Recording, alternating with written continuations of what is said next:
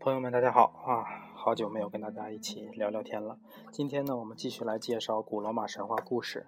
今天讲的主人公呢，让我翻开书看一下啊。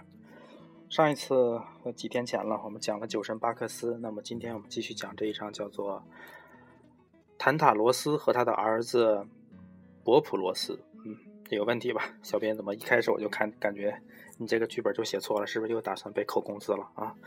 坦塔罗斯和他的儿子。博罗普斯啊，应该是博罗普斯啊，因为很有名的那个博罗奔尼撒半岛跟他很有很大的渊源，所以他肯定叫博罗普斯。这个我是没有记错的，小编一定是你写错了。那如果按小编那么讲，那坦塔罗斯和他儿子博罗普又又是个螺丝，我靠，他咱们一家都成螺丝钉了啊！发扬雷锋叔叔的螺丝钉精神啊，板砖精神啊，社会主义的最重要的两个精神。螺丝钉精神和板砖精神啊，我是等的一块砖，哪里需要往哪搬啊！啊，言归正传，我们今天继续来讲的这个主人公呢，叫坦塔罗斯和他的儿子。那坦塔罗斯呢，是天公朱庇特的儿子，他统治着吕迪亚的西皮罗斯。我靠，又是一个罗斯，这么多罗斯，嗯。啊，其实古罗马神话故事还，蛮奇怪的，因为他很推崇这个血统论和门门阀制。我们发现前面讲的好多国王、好多王室后代啊，好多最有权势的人，全是天公朱庇特的儿子啊、孙子啊、亲戚啊。基本上这个整个罗马希腊神话呢，就是讲天公朱庇特家族史啊。那这个坦塔罗斯呢，跟天空朱庇特的另外的儿子有一定区别，区别在什么呢？坦塔罗斯他积累了很多的财富，是一个有钱人，所以呢，呃，奥林匹斯圣山的众神都非常的尊尊尊敬他，也尊崇他。嗯，为什么呢？这可想而知嘛。古代跟现在人类的精神都是一致的啊。有钱嘛，有钱当然就尊敬你了啊。你想，同样贵为红二代啊，我们中共八老王吧，王胡子家族的财富啊，中信集团啊，那么有钱，那肯定地位就不一样啊。而且王胡子又是。特别那什么啊，老子打天下，老子要做天下那种啊，所以那哥几个啊，肯定地位非常高啊，对不对？那由于这个坦塔罗斯的血统高贵呢，连奥啊啊，对，刚才我们的导播提示我不要谈政治啊，刚才没讲啊，我讲到王胡子你们也不知道是谁，对不对？啊，由于坦塔罗斯的血统高贵呢，连奥林匹斯圣山上的众神都被他。吸引了，然后视他为最亲密的朋友。对，当然了，有钱的朋友才是最亲密的朋友嘛。哈，最后呢，坦塔罗斯还享有了与众神一起进餐的权利。你想想，跟神一块进餐，就相当于我们今天啊，我靠，我哥们儿去中南海跟八常啊、七常委一块进餐，多牛逼，对不对？就是这种感觉啊。由于是受到了特别的恩赐呢，坦塔罗斯也开始把自己看得和众神一样尊贵。他本就是一个爱慕虚荣的人，在与众神用餐的时候呢，他听到了众神有关神灵的谈话呢。为了炫耀自己特别牛逼、与众不同啊，直达天庭啊，他会经常把奥林匹斯身上听听到的一些啊传言、一些谈话呀，透露给自己凡间的朋友，显得自己特别牛逼。就跟我们现在很多所谓消息灵通人士啊，不经意间甩出一个啊，昨天习大大吃吃饭时候说了什么啊。昨天啊，跟岐山哥一块吃饭的时候，又听到什么啊？一显摆，我操，显得自己特别牛逼啊！啊，爱慕虚荣嘛，就把中央的一些啊天庭的一些故事随便散散布给民间啊，这其实也是违反这个保密纪律的哈。他甚至从那餐桌上偷取了仙酒和仙丹。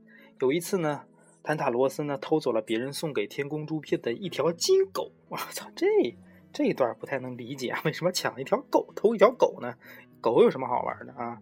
每天还得给给他啊啊铲呃除屎啊遛还得遛它啊。再说你从天上偷偷到地间还得过安检啊，安检过不去吧？带条狗是吧？当朱庇特要他归还的时候呢，拒不承认啊！众神对他的所作所为提出了很多的不满啊！我操，你他妈直接对抗天庭啊，这不是对抗中央吗？但是坦塔罗斯充耳不闻啊，反而变本加厉，你能奈我何？我操，这感觉这胆儿挺肥啊，牛气冲天的啊！这可能放到今天就是我们现在中国第一牛逼人物叶良辰了啊！但是叶良辰你你你你有一亿种方法让别人待不下去，但你也奈何不了我们天上的众神啊，是不是？你你只能啊，在中国装装牛逼，你可别跟神仙犯句啊，对不对？你良辰美景奈何天，你良辰再牛逼，你也奈何不了天啊，这就这就是什么不做不带啊，Why you try 啊？你 no 做 no die 啊，他就是觉得自己太牛逼了啊。一下子目中无人了啊！有一天呢，坦塔罗斯呢请奥林匹斯圣山的众神到他的宫殿里做客。席间呢，他突发奇想：难道众神真的是无所不知吗？我从奥林匹斯圣山上偷回那么多的圣物都没有得到惩罚，他们应该也他妈没有注意到这事儿吧？他们肯定也不是什么事都知道啊！这些神呢，一定有他们不知晓的事情。我不妨来试探一下啊！又犯了一个重罪啊！犯犯犯哪几个罪了？第一个罪，你你你偷传天庭的话啊，啊乱传谣啊。第二条，你从天庭偷东西啊。第三条，别人向你要，你还不承认啊，要对抗天庭。这这又犯了第四条啊，试探神。你你一个凡人怎么能试探神呢？这是莫名其怪的啊。于是呢，这个坦塔罗斯呢就命人把自己的亲生，我操，看到这句我愣了啊。坦塔罗斯命人把自己的亲生儿子，我操。伯罗普斯给杀死了，他为什么把自己的儿子杀死呢？然后剁成肉块款待众神啊！坦塔罗斯热情的招呼着众神进食，这没人性啊！我去，他为了为了试试这些众神知不知道，居然把自己的儿子给剁成肉酱了啊！这想想这个剁成肉肉块是自己儿子。给别人吃这个典故，我们上回听到还是在《封神榜》的时候啊。周文王姬昌他的大儿子伯邑考被商纣王给杀了，然后剁成肉丸子给周文王吃，周文王不得不吃啊，为了保命。但是我操，这他妈的主动把自己的儿子杀了，有点太不近人情了啊！而且简直没有人性啊！当他儿子真是够可怜的啊！我们的这个主人公啊，这个波罗普斯，难道？刚刚上场就遭此厄运，就要跟我们的观众说再见了吗？还蛮奇怪的啊。这时候呢，其实众神呢已经早就看穿了坦塔罗斯的诡计啊，然后把他们所家的骨头都扔到了一个盒子里啊。这个时候呢，啊，席上有一个女神，就是谷物女神色列斯呢，因为痛失爱女而心神不宁啊，夹了一块肩胛骨，一声不吭的吃了一口啊。我们前面也讲过啊，这个古物女神瑟列斯，她的儿子啊，不是她的女儿，特别妙，特特别美，然后就被冥王普鲁托抓到地府里当当压寨夫人去了啊，没有办法，她很伤心啊。其实我觉得这儿不一定就是按编剧讲，她就是心神不宁，就不声不响就吃了一口，其有可能啊，她她是天神呢，我再不声不响，我心神不宁，我也能看出来这他妈吃的是什么玩意儿啊，我要不然我怎么能当一个神呢？是不是？而且我是古物女神，我。人们吃的东西都是我创造的，我能不知道这是什么玩意儿？这是这是能吃的，不能吃的，那肯定就发现了。这他妈是你把自己的儿子给杀了，让我来吃。你有儿子都不要啊！你看我女儿，我好不容易有个女儿被别人抢走了，我多么难过！你有儿有有孩子还不珍惜啊？饱汉子不知饿汉子饥，我他妈就把你儿子给吃了，怎么着？啊，嘎叽嘎叽给嚼了。那那其他的众神呢？当然就没吃了，就把他的骨头扔到中间那个盒子里。命运三女神之一的。克罗托就把手伸进了盒子里啊，她是命运女神，所以能掌管生死。那终于，我们的伯罗普斯呢又复活了啊！终于不是啊，出现一次就直接领盒饭了啊！他还后面还有他的戏份啊，他又复活了。只不过其中的一块肩胛骨呢，因为被色列斯给吃掉了，然后就用象牙做了一块啊。啊，所以他的儿子又复活了。那众神们实在是忍无可忍了。我好好来你家吃饭，你他妈不好好招待我，整这些幺蛾子啊，还杀自己的孩子，显得自己很牛逼。你他妈装什么逼呀？你你这这种感觉就就莫名其妙。来你家吃饭了，你好好不整，你在这给我装逼，还把自己的孩子杀了，你当我们傻逼吗？啊，这这种感觉像什么？这种装逼的方法，我也觉得莫名其妙。现在应该每个人听到这种故事都会觉得莫名其妙啊。我怎么牛逼了啊？你们不敢吃屎，我他妈敢吃屎，显得我牛逼。你们不敢杀自己孩子，我敢杀自己孩子，显得自己牛逼。这他妈明明白白就是个傻逼。所以众神呢实在忍无可忍，就把恶贯满盈的坦塔罗斯打入了十八层地狱啊！让你他妈当首富，让你炫富啊！活该被打进十八层地狱啊！这有钱也救不了他了。于是呢，他在十八层地狱忍受着各种痛苦和折磨。那坦塔罗斯呢，在地狱里面被放进了一个巨大的水池当中啊，只露出下巴和半个头。那当他口渴的时候，想喝水的时候呢，水立刻就消失了啊。那在坦塔罗斯的身后呢，长着一棵茂密的果树啊，果树上的果实随风摇荡啊，就是。啊，有石榴啊、苹果啊、梨啊，全都有各种好吃的。树上的果实啊，就得摇来摇去的，散发出诱人的香气。可当他抬起头时呢，想要咬一口啊，一阵狂风就会把树枝吹到云端，肚子里是难饿的饥饿啊，口里啊，真的只能朝着枝头平咽口水啊，但是又口渴又咽不出来哇，这叫感觉像什么呢？昔日是一代大富豪，一旦一旦。那变成阶下囚啊，衣食啊都没有着落啊，又渴又饿啊。其实啊，怎么来说呢？根据我们道家还佛家的说法，这叫什么呢？啊啊，命运无常啊，一切都是虚幻啊。富贵的突然贫贱了，贫贱的又马上可能又变富贵；年轻的可能突然衰老，那活着的又突然死掉啊。作为一个长者，有必要告诉你一些人生经验，就是一定要懂得珍惜现在啊。说不定你马上就会生命的突变啊！记得我们《红楼梦》里有一有一个非常著名的好了歌啊，对不对？续有方，保不定日后做强梁啊；择高粱，谁称王流落在烟花巷啊？正叹他人命不长，哪知自己归来丧。所以人生完全都是无常啊！珍惜现在就行了啊！你看，你有富贵的时候，你不好好珍惜，又要装牛逼，晚上又要装逼。要啊对抗天庭，要从天宫偷东西啊，结果落了个这么个下场啊，吃吃不上，喝喝不上的啊，泡在水里啊。其实呢，坦塔罗斯呢并不用担心他被渴死或饿死。你想，神仙想折磨你会让你渴死饿死吗？啊，只要他能抵制住水和食物的诱惑啊，这他妈太难了啊！你不会死，但是你就是渴就是饿，你食物放在你面前又吃不着，那太难受了，对不对？除此之外呢，他还要承受第三种苦刑啊，叫什么苦刑呢？他头上悬了个巨大的石块啊，特别大的大石头啊，就多大呢？你想想啊，呃，举个比喻吧啊，那个石头大概有人民英雄纪念碑那么那么那么那么大啊，特别大啊。然后用那个石头那么大呢，却用了一根细丝细细丝线，像头发丝儿那么细的一个细线悬挂着啊，随时都有可能掉下来啊，还晃晃的啊，随时可能砸来把你砸成肉酱啊。所以呢，他每天都生活在对死亡的恐惧当中啊。我操，又有食物的诱惑啊，又有死亡的恐惧，这件两件事都没有发生，但是你随时都在害怕着啊。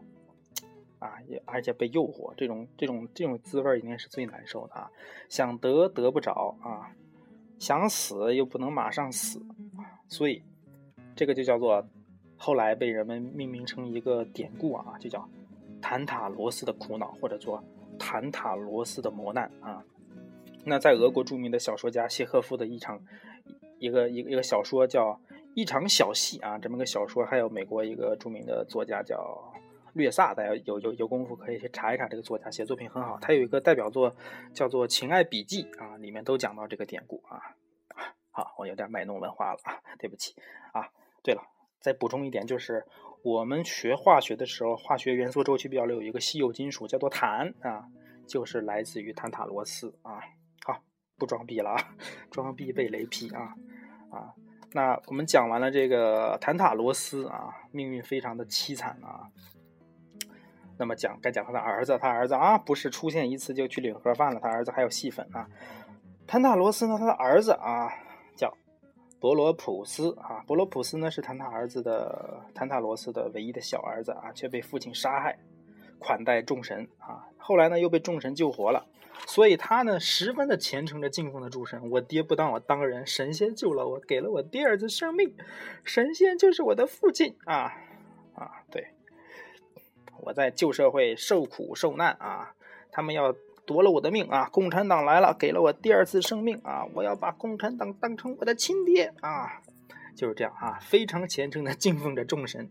当坦塔罗斯被朱庇特打入地狱之后呢，那我们的普罗啊波罗普斯呢由于特洛伊啊，特洛伊国王啊，伊罗斯的交战中呢失败啊，战败了。他参加了特伊特洛伊之战啊，后面我们会讲，参加特洛伊之战，然后战败了，从而流浪到了希腊啊，在啊走进了我们的希腊神话的体系当中啊。那在希腊的厄利斯这个地方呢，有一个国王，国王叫。俄诺马俄斯啊，名字都特别奇怪，我们中国人都觉得很奇怪，但西方人不觉得奇怪，西方人会觉得我们中国人的名字奇怪，对不对？所以他的名字虽然很难念，虽然很难念，但是还是念啊，还是要接受人家的名字，其实还挺美的啊。那这个国王呢，俄诺马俄斯有一个美丽的女儿，名字叫西波达米亚，西波达米亚啊。转眼间呢，西波达米亚已经长到了出嫁的年龄啊，有的爱情故事要出现了啊。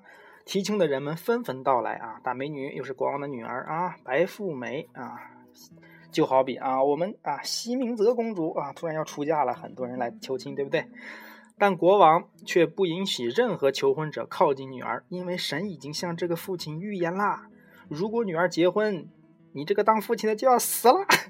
看到这儿，我我真想笑啊，因为我觉得当时那个神真的是每天生活是不是太无聊了啊？每天就他妈闲的没事干，就到处到人间做各种预言啊！你生个外孙会你会死啊！你女儿结婚你他妈也会死！每天啥也不干，就他妈咒别人各种死啊！那但是这个国王很害怕呀，为了阻止女儿的婚事，俄俄诺马斯突然想尽了一个办法啊！最后。他宣布，只要能在赛车中赢过他，那个人才可以娶公主。如果赢不过他，那个人只有死路一条啊！看来我们的国王是个牛逼的赛车手啊！哎，我觉得韩寒可以学这招啊！谁想娶我的女儿，就跟我玩赛车啊！赢了我的就能娶我女儿，赢不了我的就干死你啊！不过也不行啊，韩韩寒开车也太一般啊，不是特别好啊！上回看过他一次开车，直接开到开出赛道了。也挺渣的啊！一共就看过海少开一次车，就开的那么失败啊。那赛车的起点呢是比萨啊，我们知道希腊有个，意大利有个，比萨。比萨不他妈意大利的吗？这不希腊呀？啊，反正啊，赛车的起点是比萨。那国王要求求婚者啊先出发啊。当天呢，这个国王啊不慌不忙，对自己非常自信啊。他在那儿给天公朱庇特献祭完公羊啊，一只公羊献祭给。天宫朱庇特之后呢，他才驾骑马车追赶求婚者。很多年轻人啊都喜欢他的女儿啊，西伯达米亚的美貌啊。同时呢，他又不相信作为父亲的俄诺马俄斯呢会忍心让自己的女儿孤单一辈子啊。少年还是 too young too simple 啊。多少人曾爱慕你年轻时的容颜，却不知道他爹是很凶的。甚至呢，很多年轻人幼稚的认为。年迈的父亲只不过是以这种比赛的形式原原谅自己的失败，来自己给找自己自己一个台阶下啊，给自己找个台阶下。所以呢，求婚者接踵而至啊。这普罗普斯呢，博罗普斯呢，我们的年轻的博罗普斯就是其中之一了。那每一个求婚者的到来都会受到俄诺马俄斯热情的招待啊，不管是鸿门宴还是怎么着啊，热情招待。那俄诺马俄斯呢，还会给他们提供漂亮的战车啊。比赛开始了啊，俄诺。俄诺马俄斯耐心地向天宫朱庇特献祭着啊，没有一丝匆忙之感啊！你们，你们先跑吧，没事，我他妈还在这见祭祭神啊！这叫什么呢？对自己的能耐啊，出奇的自信啊！磨刀不误砍柴工啊！我先把神伺候好了，只要神不给我捣蛋啊，我肯定赢你们！这一切都完成之后呢，他才驾着比疾风还快的战马追赶求婚者的战车啊！当而当他每次都追上求婚者，就用他的长矛啊，将求婚者挑于。马车之下，求婚者相继被杀，啊，从啊先后死了十二个人啊，可能我们的国王又是收集癖啊，连杀十二个啊，十二这个词非常好啊，你看这个十二生肖、十二星座啊，十二女子乐坊、十二天神，这么杀杀够数了也快啊，但求婚的人还是络绎不绝啊，还是车技好啊。那伯罗普斯呢，很早就爱上了。这个他的女儿叫西达西波达米亚啊。当他来来到厄利斯那所在的这个岛屿的时候，当时这个岛还没有名字啊。来到这个岛的时候，求婚者的遭遇传到他的耳耳朵中啊，已经有十二个人被杀了啊！我要不要再送死呢？啊，凑足十三个，我操，我就成他妈呃叫什么红星十三妹啊！我成十三妹了，我成第十三个人啊！他心里也是有些忐忑不安呐。我该怎么办呢？难道我退缩吗？我都来了这个地方了啊！我马上娶到我心爱的西波达米亚啊！怎么能嗯？我我进退进退两难呐，怎么办？怎样才能和自己心爱的人在一起呢？啊！啊，我们这个幼稚的少年波普鲁斯呃博罗普斯呢，脑袋里一点头绪也理不出来。于是呢，他一个人寂寞的时候啊，他一个人啊，不是寂寞，一个人疯狂。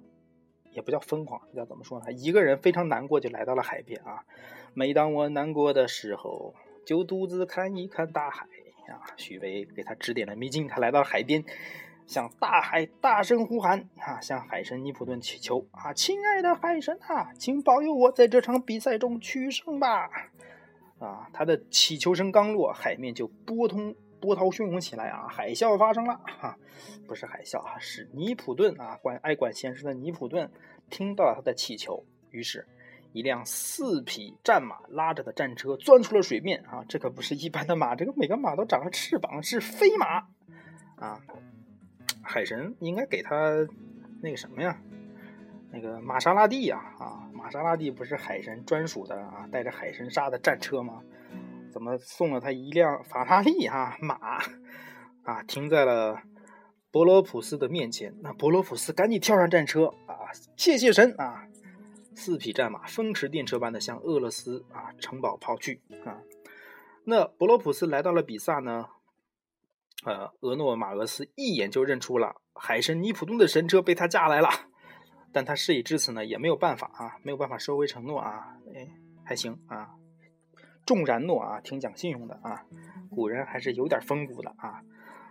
那他妈我就接着跟他比吧啊，反正他对自己也挺自信的，保不齐我的骏马就能赢过海神的神马呢啊。我对我的马应该很有自信，海神嘛，你在海里行，在陆地上不定跑得过我啊。于是就开始比了啊，像往常一样啊，这个俄诺马俄斯啊，你先跑吧，我要祭献祭献一下我的天宫卢比特啊。献献神啊！献完神，开始赶着马就去追他。啊，不过这个马是真牛逼！我操，这个国王的马，很快就居然就追上了普呃波普罗斯的神马啊！这什么什么神马呀？跑的还没有人间的马快，还飞马呢！不行啊！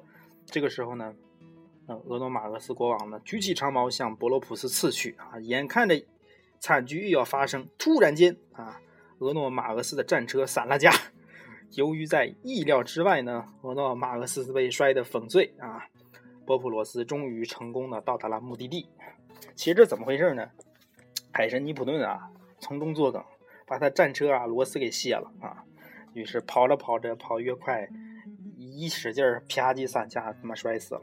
我觉得这个尼普顿也是挺奇怪的啊，你海神好好的管这些闲事儿啊，有可能啊，我是猜测啊，这没有事实记载，猜测啊，这海神尼普顿。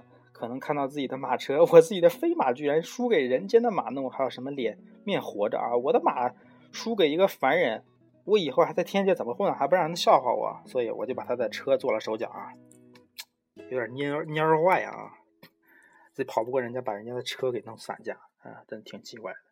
没有这个当神的啊，不讲信用啊，还没有这个人人间的这个国王讲信用啊，不行啊。要我们要鄙视他啊，一起鄙视他啊，鄙视这个尼普顿。啊啊，博罗普斯呢就成功成功的到达了目的地呢。一道闪电之后啊，风驰电掣般啊，他就跑到了目的地啊，就是一道闪电一样啊。